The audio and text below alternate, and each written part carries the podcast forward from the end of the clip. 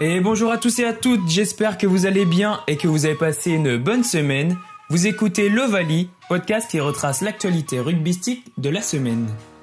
Dans cet épisode, nous allons notamment parler de la 17e journée de Top 14 et du Covid qui touche le 15 de France.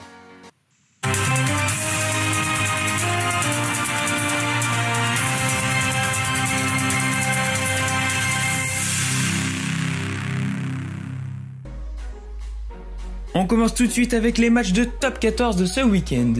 Vendredi soir, pour l'ouverture de la 17e journée, le Racing Métro s'est difficilement imposé face au Castres Olympique.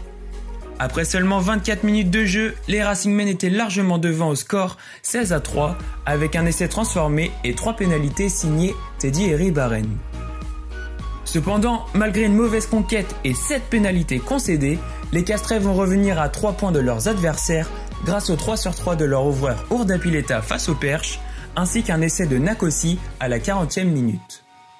Motivés par ce retour au score, les Castrais vont mettre la pression sur le Racing Métro et inscrire un nouvel essai à la 55e minute. En toute fin de rencontre et pour sa première titularisation sous les couleurs franciliennes, c'est l'Argentin Emiliano Boffelli qui a offert la victoire à son équipe. Avec cette quatrième victoire consécutive, le Racing Métro prend la première place du championnat à égalité de points avec La Rochelle, vainqueur de son match l'opposant au Stade français.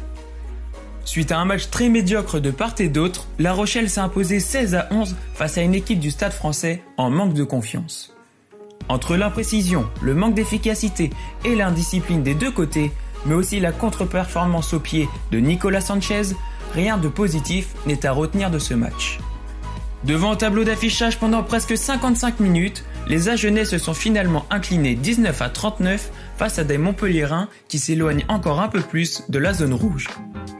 Mené 16 à 15 à la 54e minute de jeu, Montpellier va réimposer son rythme et passer devant au score avec un troisième essai inscrit par Thomas Darmon à l'heure de jeu. Sans avoir joué depuis près d'un mois, les Agenais vont craquer physiquement en toute fin de rencontre et encaisser deux nouveaux essais signés Julien Tisseron.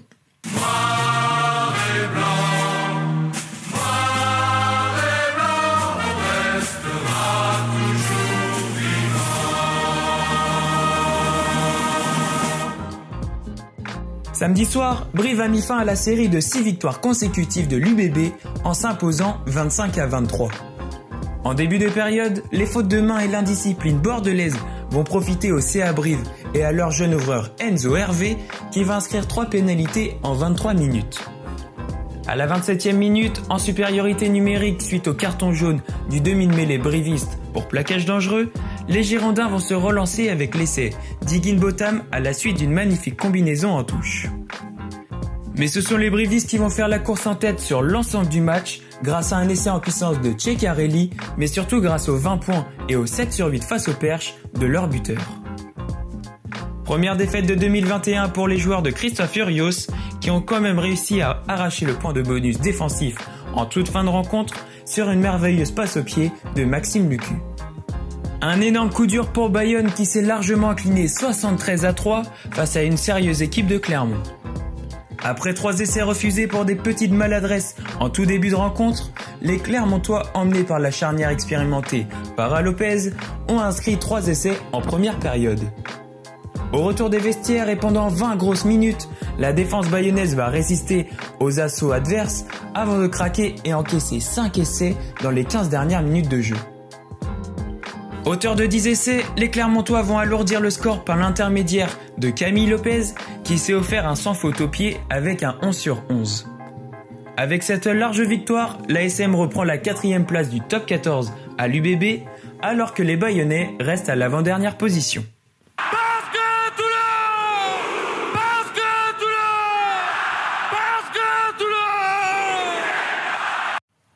En déplacement à Pau et privé de 17 joueurs, le RC Toulon retrouve la victoire en s'imposant 33 à 29.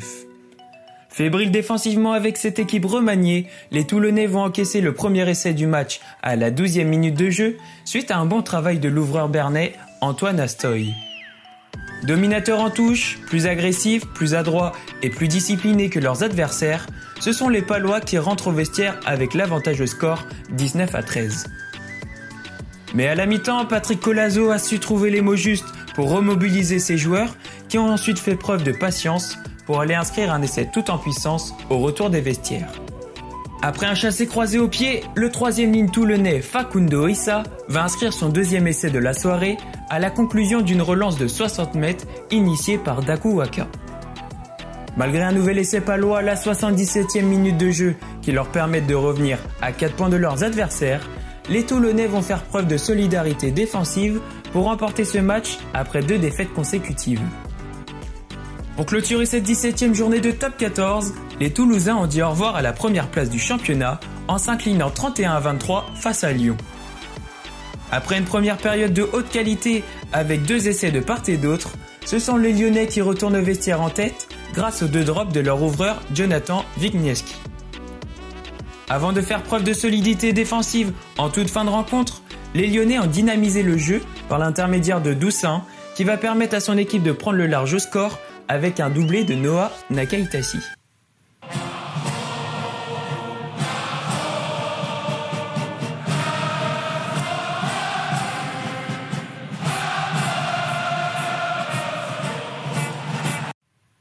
Énorme coup dur pour le 15 de France qui accumule les cas positifs au Covid-19. Dans la semaine, 5 joueurs, Dupont, Villiers, Awas, Marchand et Vincent, ainsi que 4 membres du staff dont le sélectionneur Fabien Galtier, ont été testés positifs. À une semaine du match opposant l'équipe de France à l'Écosse, Galtier avait déjà fait appel à 7 nouveaux joueurs, dont Jonathan Danti, Moefana et Taofi Fenoa, pour compenser ses absences. Malheureusement, les mauvaises nouvelles se poursuivent pour le 15 de France, car 5 nouveaux joueurs ont également été testés positifs ce lundi matin. Parmi ces joueurs, on compte notamment le capitaine Charles Olivon ainsi que l'arrière Brice Dulin, qui seront remplacés par Baptiste Pesanti et Thomas Ramos. Ce samedi, le légendaire demi d'ouverture néo-zélandais Dan Carter a annoncé mettre un terme à sa carrière à l'âge de 38 ans. 112 sélections à son compteur, double champion du monde avec les All Blacks, élu trois fois meilleur joueur du monde, Carter a marqué l'histoire du rugby mondial, mais également du rugby français en jouant pour Perpignan et le Racing Métro.